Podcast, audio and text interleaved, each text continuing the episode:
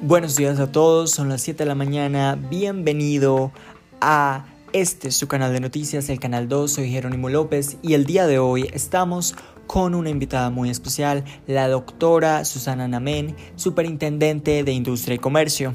Antes de empezar, doctora, muchas gracias por aceptar nuestra invitación. Recuerde, para la tos, miel tertos, con totumo, sauco, miel y propóleo. Sin nada más que decir, continuemos con este segmento de noticias.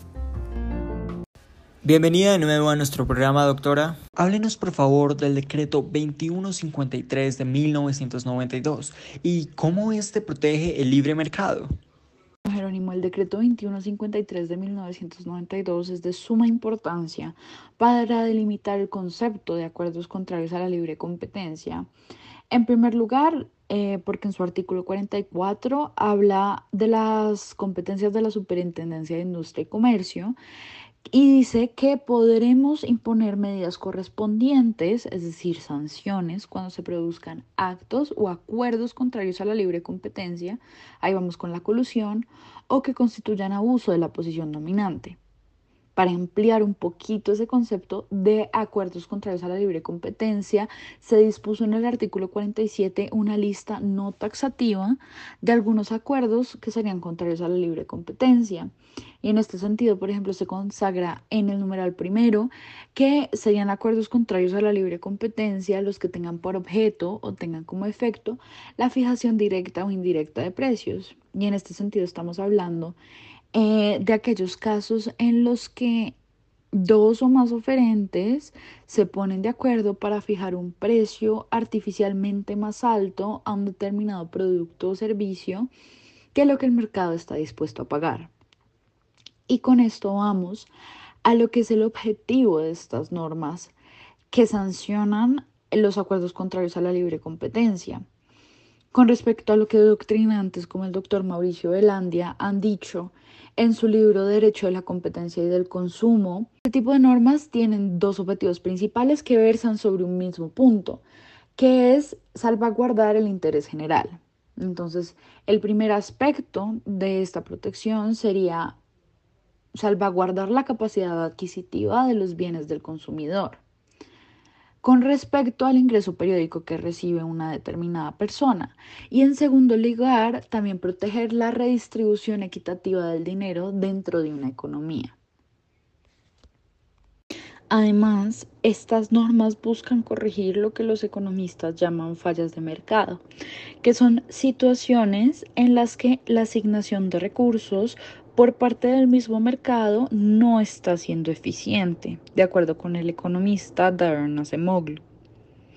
En este sentido, y en este caso en particular, lo que la sanción a los acuerdos contrarios a la libre competencia busca corregir es una falla de mercado proveniente del poder propio del mercado y es cuando se concentra en unos pocos oferentes un producto o servicio.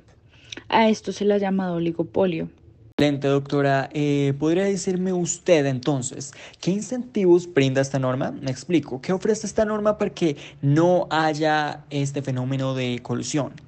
No, Jerónimo, en realidad el incentivo que contiene la norma es la sanción es, la amenaza de la sanción por parte de la Superintendencia de Industria y Comercio, sobre todo porque en la práctica hemos podido ver en las resoluciones emitidas con respecto al cartel de los pañales y al cartel eh, del cemento, o sea, las resoluciones 43, 218 2016 y 81391 de 2017 que estas sanciones son muy cuantiosas y que además algo de resaltar es que no solo recaen sobre el patrimonio de las sociedades y de las personas jurídicas involucradas, sino también sobre el patrimonio de las personas naturales, sean representantes legales, directivas, que estuvieron involucradas en en la elaboración de estos acuerdos colusorios.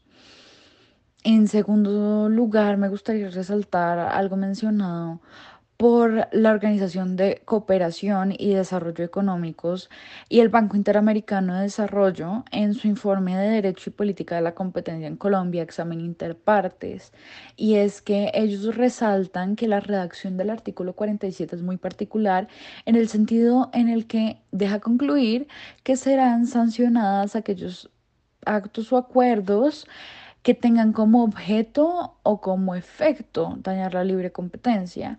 Y en este sentido, la única defensa válida de los acusados sería demostrar que no se incurrió en la conducta imputada.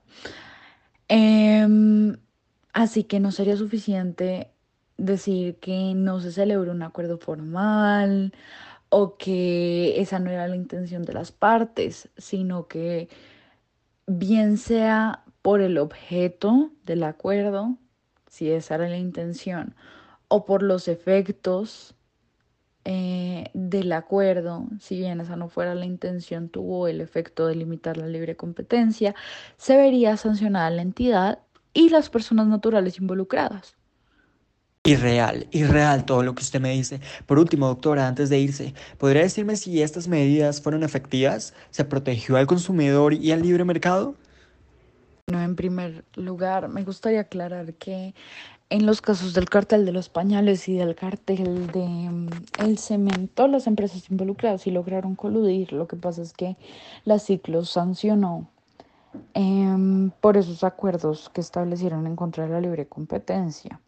Por ejemplo, en la resolución referente al cartel de los pañales, que es la 432-18 de 2016, Em, se habla de cómo las empresas Kimberly, Familia y Tecnoquímicas lograron mantener los precios de los pañales artificialmente altos por más de una década.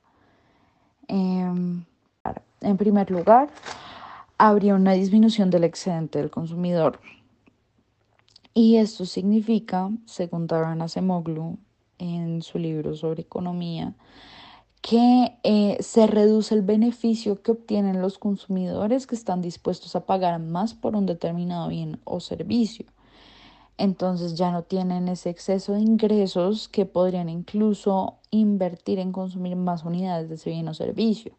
Y esto llevaría a una disminución del bienestar, como la que enfatiza en estas dos resoluciones que hemos mencionado.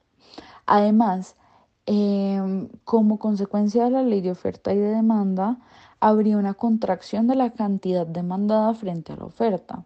Es decir, si los precios están más altos que los consumidores están dispuestos a aceptar, eh, la demanda disminuiría. En cambio, si eh, los ofertantes ven que el precio está alto, estarían dispuestos a producir más para obtener una mayor utilidad, mayores ganancias. Entonces, ¿qué pasaría después de la correcta aplicación de estas normas? Que al bajar el precio habría un aumento de la cantidad demandada. También tenemos que tener en cuenta que eh, hay, una particularidad y es que los oligopolios tienden a manifestarse en eh, o recaer sobre aquellos bienes que no son sustituibles. Por ejemplo, eh, con respecto al cartel de los pañales y se menciona nuevamente en la resolución eh, emitida por la SIC, no son sustituibles porque en los hogares colombianos no se puede decidir si, si se van a comprar pañales para el niño de un año o no se va a hacer. Lo que, pues la consecuencia que tiene esto es que al tener un precio alto en el precio de los pañales, eh, en, al momento de consumir los pañales, los hogares colombianos van a tener que elegir entre comprar los pañales o comprar otros bienes que, que pueden no ser necesarios. Entonces, esto llevaría a que los hogares necesitaran una redistribución de gastos. En este sentido, Sí, esto conlleva a la disminución de la demanda de otros productos en el momento en el que se aplique esta norma en contra de los acuerdos y haya una disminución del precio de ese producto necesario, insustituible. Eh, los hogares colombianos van a volver a consumir esos bienes que dejaron de consumir. Doctora, muchísimas gracias por aceptar nuestra invitación. A nuestra querida audiencia queremos agradecerles por estar aquí siempre pendientes de nuestro noticiero y esperamos que vuelvan, ya saben, mañana a las 7 de la mañana. Buenas noches.